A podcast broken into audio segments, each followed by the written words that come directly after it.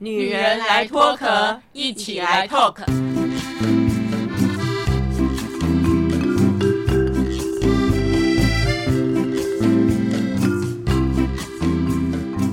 女人的一生中，在每个阶段都有不同的课题与挑战。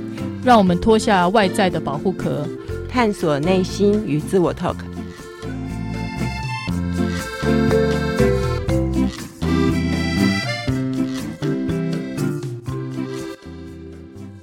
听众朋友，晚安！非常欢迎您来收听《女人来脱壳》啊，这是我们第三季第二集的播出啊。我们第三季有个重点呢、就是要找到人生的觉察点哦。那么这个从这个觉察点切入呢，你未来的人生到底要怎么过？那么我们上个礼拜第一集谈到了这个觉察点，我们是谈到了丁丁跟我们慧仪的例子哦。当然，慧仪在二十几岁，因为跟前夫，也就是她当时男朋友还没有结婚的时候，就有一个争执点，一个不舒服的点呢。我们那时候想，这个女人怎么这么笨，这样还是要嫁？可是呢，她就觉得我不想让我爸爸妈妈丢脸哦，所以那个时候慧仪在跟我讲她跟前夫的一些状况的时候，我就说。哦，原来这个觉察点呢，埋下了一个伏笔哦。那也许啦，我们外人雾里看花，就觉得干嘛还要嫁？可是就是因为嫁了，所以呢，学习点更多。那像丁丁自己到了五十岁的时候，才想到，没有所有的人都应该要为残障朋友、为行动不方便的人做什么。我们是不是应该把这个安排的主控权拉回自己哦？当然，我们常说这一个女人来脱壳啊、受益最多的人是谁？就是我们四个吗？我们一点一滴在讲自己心情，在讲自己很多人生的状况的时候呢，就会觉得以前怎么这么笨呢、或者以前这么这么想不通呢？那么想不通的，我们首先来跟我们的阿桃啊，阿桃，你的觉察点是什么？我的觉察点可能就要请大家回去听我们的第一集，那个顺便也请大家可以回随时回去看我们的那个音档。我记得《女人来脱壳》刚开始开播的那一天，我们就提到我们为什么要今天要做这个节目，是不是就是要谈谈我们脱壳的故事，然后跟大家做一个分享跟激励。那我自己脱壳的那个过程中，有件事就是我觉得很适合今天在利用这一集跟大家聊，就是我曾经出过一个很大的车祸。那是在刚进入社会的时候，二十三、二十四岁，青春年华。我不能说我自己外表有多好或多不好，但是毕竟受一个这么大的车祸，对我来讲是一个很大的一个挫折。所以这件事情可能今天可以跟大家聊一下，也可以是我真正去自我觉察的一个起点。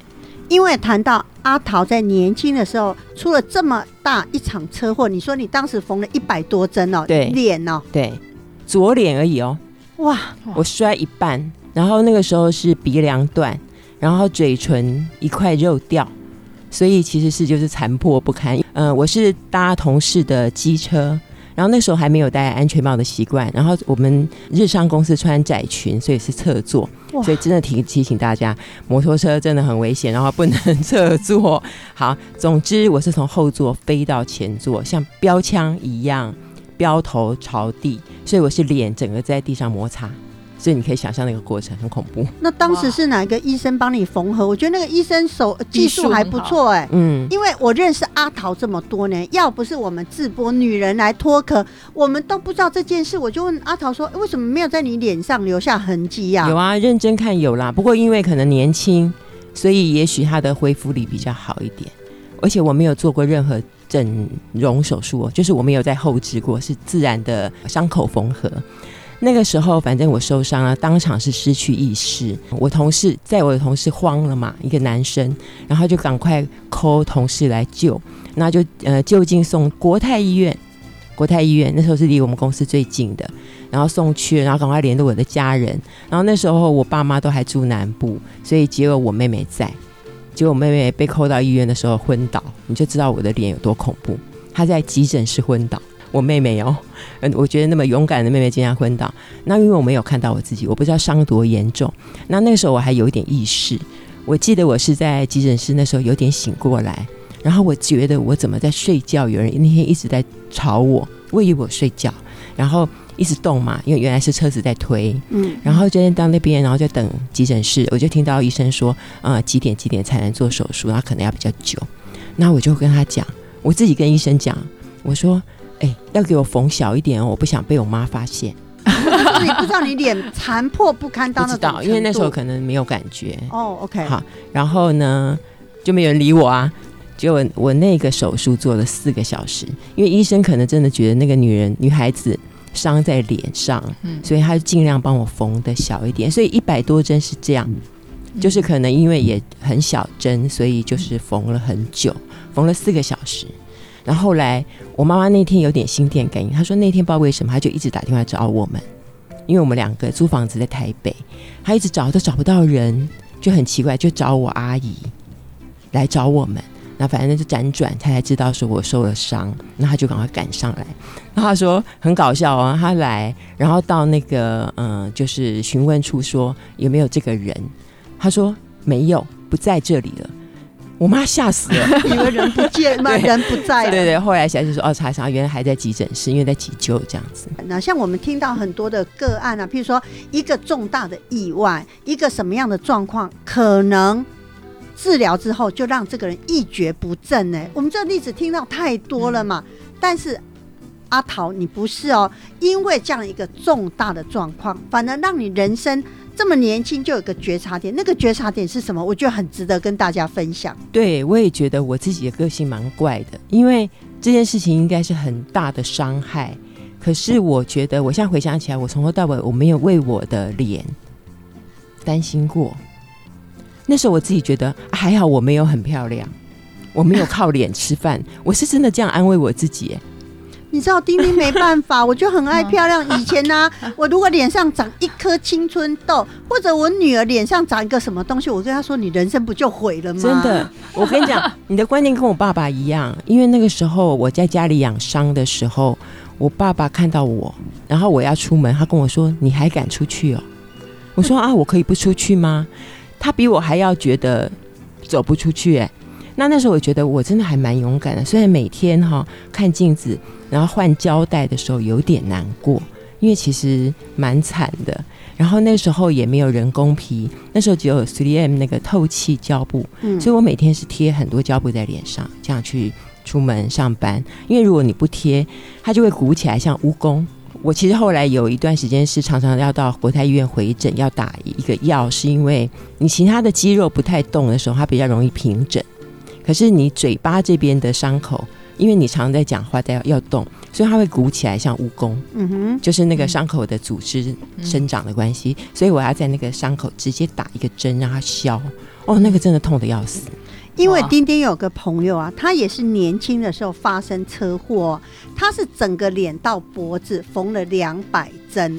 那后来哦，就是因为好像缝合的不太好，后来又经过多次的手术，等到十年后呢，这个技术比较好，他又做了一次这个小针美容之后啊，你知道，到现在我那个朋友已经六十岁了，她都不准她老公、不准她小孩提起她当年车祸的事，只要是不认识她的人，没有人知道这件事，甚至有一次好像不小心，她妈妈讲起来，她竟然三个月没回娘家，我就说你干嘛那么在意？她说我就不想让别人知道啊。可是阿桃，你却因为这件事，让你在将来的人生，其实你都觉得我好像没什么好怕的。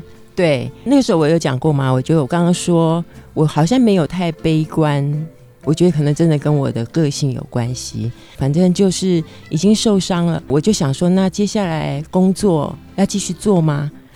但是我的想法是我不要让我爸妈担心，所以我决定回南部工作。哎，所以我已经决定要离职，我就开始想说，好，那嗯、回到家陪爸妈，就不要让他这么担心。但是我没有想到我的外表啊或者什么这个问题，我并没有，所以开始在公司就准备，哎，因为我是财务部的，财务部每年我们那时候是四月要做查账，所以我就好，那就是至少把它忙完之后再离职。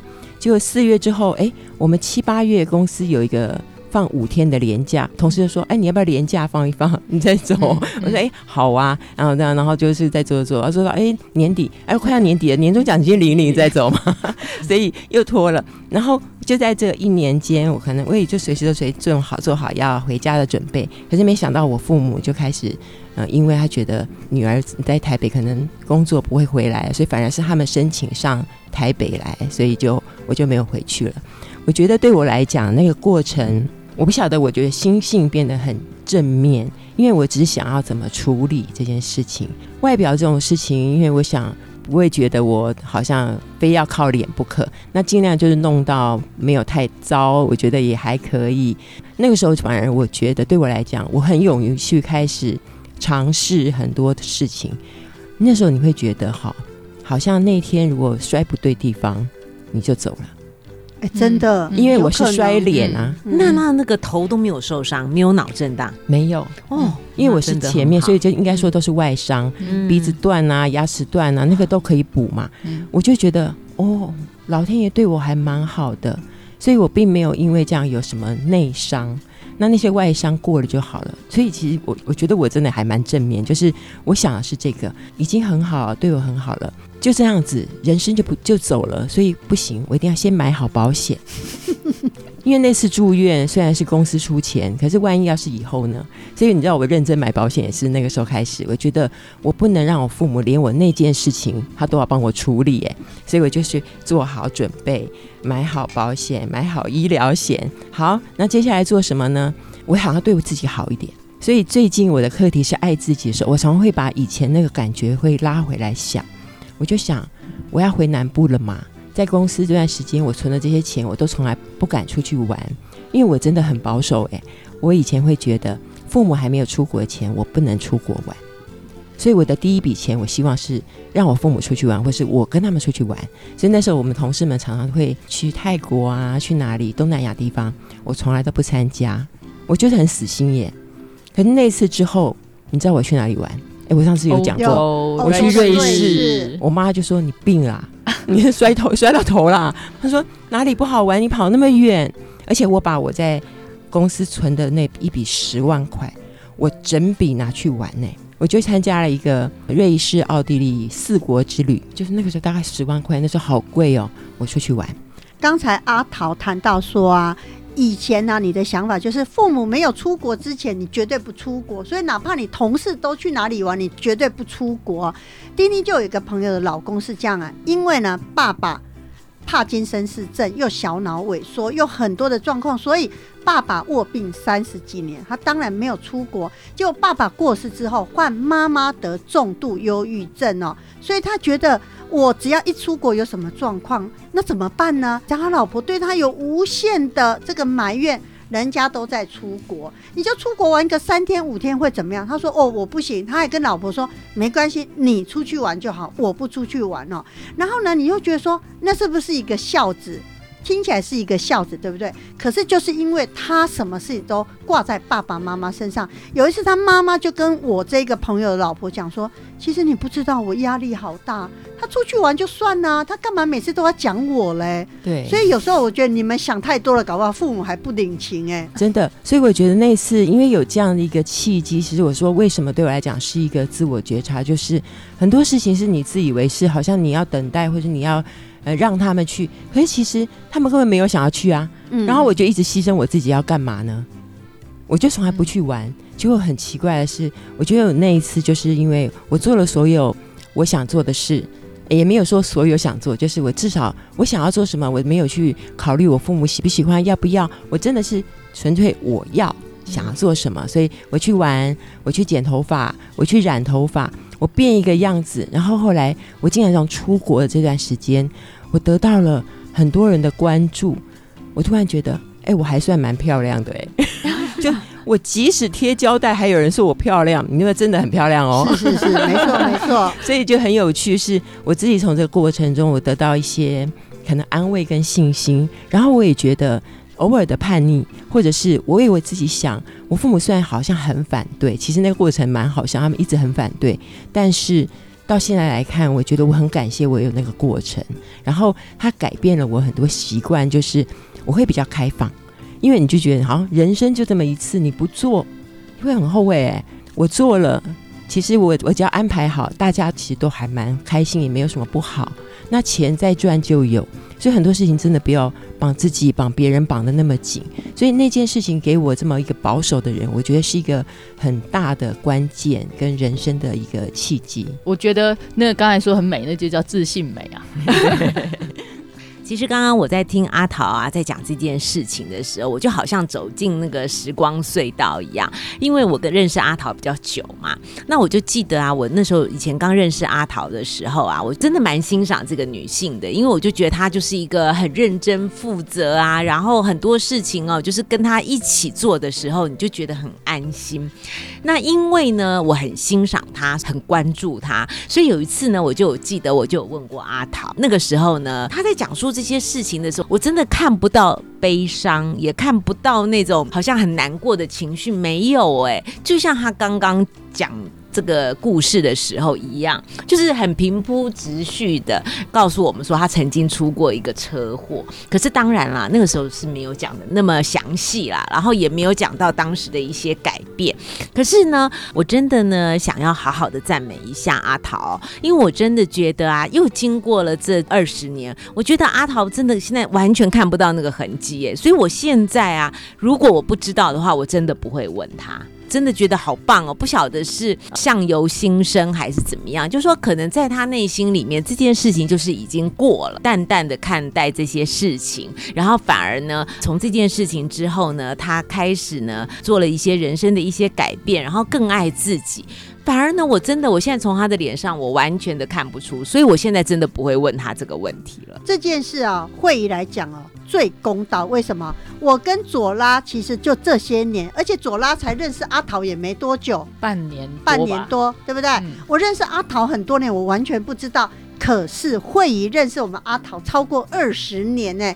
二十年，你看到一个人不会因为一个这么重大的车祸一个状况哦一蹶不振，反而开启他人生一个新的面相哎，我觉得这个大家给他拍拍手。是啊，是啊，真的拍手拍手，谢谢。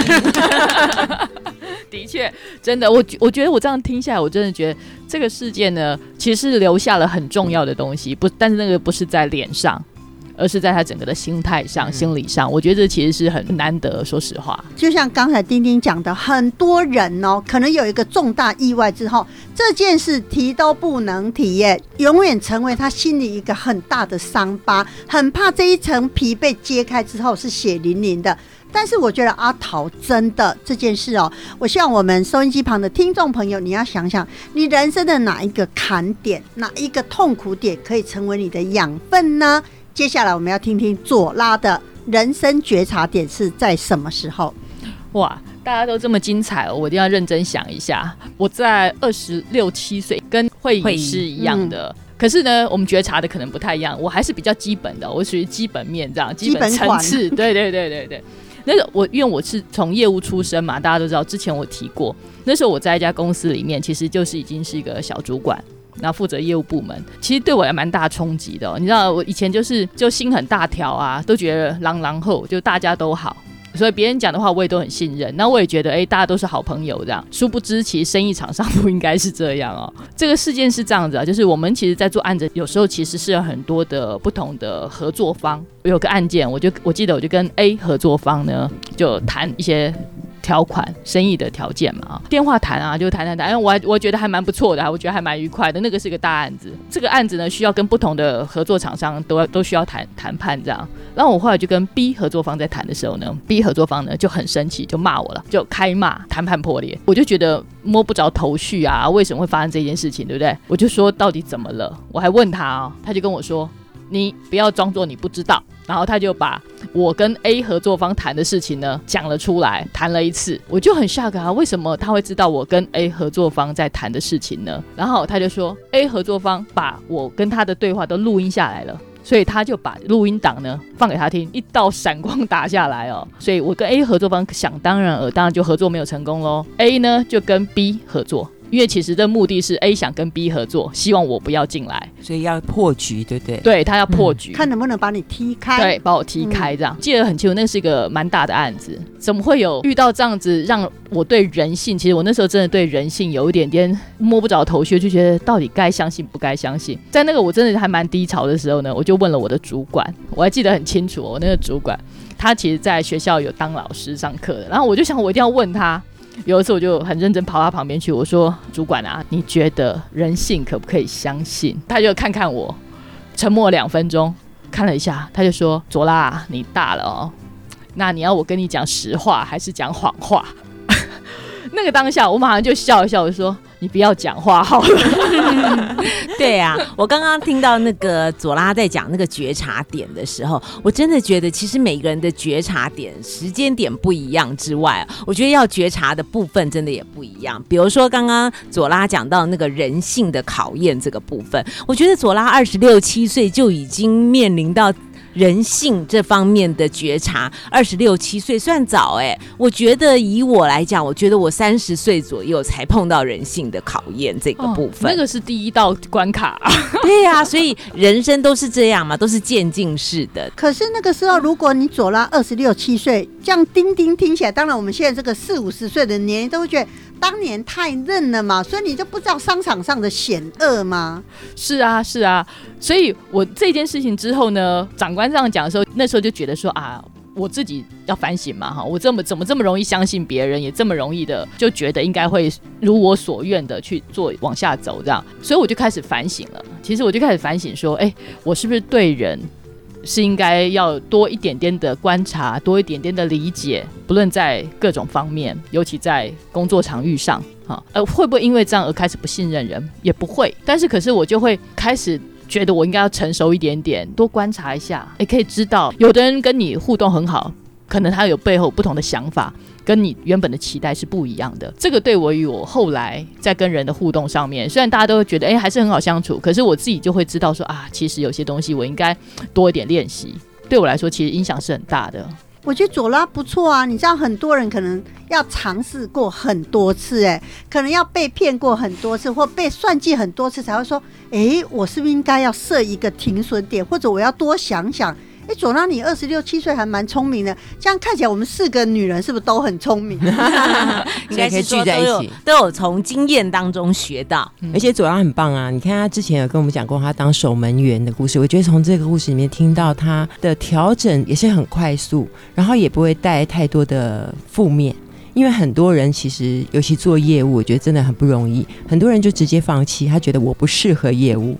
但是他还是继续做，但是他去做调整，然后又不会太不相信人性，因为这个商场上就是尔虞我诈，其实好像也是合理。我们自己也是会做一点修饰或者做一点包装，但是我觉得对于面对下一个阶段，我现在听他这样讲，我觉得他真的很棒哎。对啊，所以呢，这些东西并没有造成呢左拉的创伤，反而呢是累积了他的经验，我觉得很棒。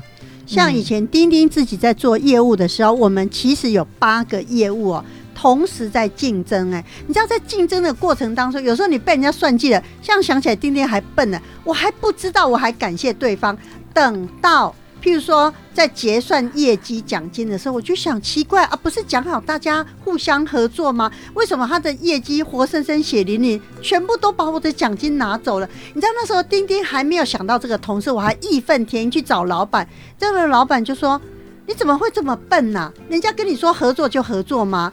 我说：“可是老板他是我同事啊。”老板说：“你同事又怎么样？业务不都是大家竞争吗？好像是这样。可是对我来看，我觉得我也比较站在钉钉这个角度想，其实同事是可以合作啊，不见得一定要竞争啊。我啦，我我还是这么认为。我觉得那是个性。你刚才在讲的，我觉得某种程度里面真的是个性。我就觉得好像不止被捅一刀啦，其实我被捅了好多次哦。开始学习，我说，但是后面陆陆续续还是有其他的事件发生。那但是就是一次捅完一刀之后呢，你就会发现哦，原来这边要注意。”下次那边被捅，然后这边也要注意，所以你就会知道 所以我们在不同的我们四个都很有那个自愈的能力，对不对？对啊，而且我觉得竞争其实是一件好事哎。如果就像我现在，我都会把我当初在做业务的时候啊，那些竞争的伙伴，我都会把它想成他们是我的老战友哎。嗯，我反而没有想到说，好像我们是竞争就就是敌人是什么，我倒是没有，所以我还蛮珍惜过去一起在市场上拼搏的那些伙伴，我觉得那就是我一生当中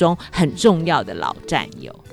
而且我觉得我有我自己是有一个想法，其实古代人还有老人家都会说，吃亏就是占便宜。嗯老实讲，并不是真正吃亏是等于占便宜，但是我觉得像我们刚刚讲的，每一件事情发生在我们身上，我们应该都会有收获，不管它是。对我们当时是好的事情还是坏的事情，但是那个事情你要把它当做是养分，你就可以收起来，它就是变成占便宜。但是如果你觉得你真的是受伤，或者像刚刚左拉讲的被捅一刀，那很多人就是血流不止，一直带着伤痛在过日子，还是有很多人会是这样的。嗯所以在我们的生命哦。发生每一件事件的过程当中，你是要把它当做我带一个伤往前走，还是说没关系，这是一个伤，可是它有一天会结痂，有一天会愈合，我再往前走。我觉得这个就是我们第三季希望跟大家分享，就是你的觉察点在哪里，或者很多人到现在啊，可能生活很痛苦，心情很痛苦，他找不到那个觉察点，哎，这个就是我们这一季的功课喽。所有的事情，我觉得不真的不是赚到就是学到。是啊，所以呢，我想呢，在我们的人生当中，这些都是丰富我们生命的养分嘛。那我相信呢，如果我们透过这样子的觉察之后啊，我觉得我们的生命应该呢，不但丰盛，而且很美好。嗯，然后我再把我的经验还给大家，就是贴胶带也可以变得很美丽。是，啊，你知道我有一次啊，有个手的伤口，你知道那个人工敷料不知道买了多少，现在家里还有一大堆存货哎。然后我女儿就说：“妈，你会不会太夸张啊？”我在想，如果当年左脸缝一百多针的钉钉，恐怕我已经早就嗝屁，因为我会觉得人生活着干嘛？那是你长得太漂亮了，太漂亮人都会很在意。我们真的是觉得还好，所以每个人的人生功课不一样。是真的对。所以呢，第三季哦，我们聊到了每一个人的觉察点是什么。那么最近接到很多听众朋友打电话来说：“丁丁，如果我发生这件事，你们可不可以告诉我这个觉察点到底是什么？”当然没问题，我们下礼拜见喽。拜拜拜。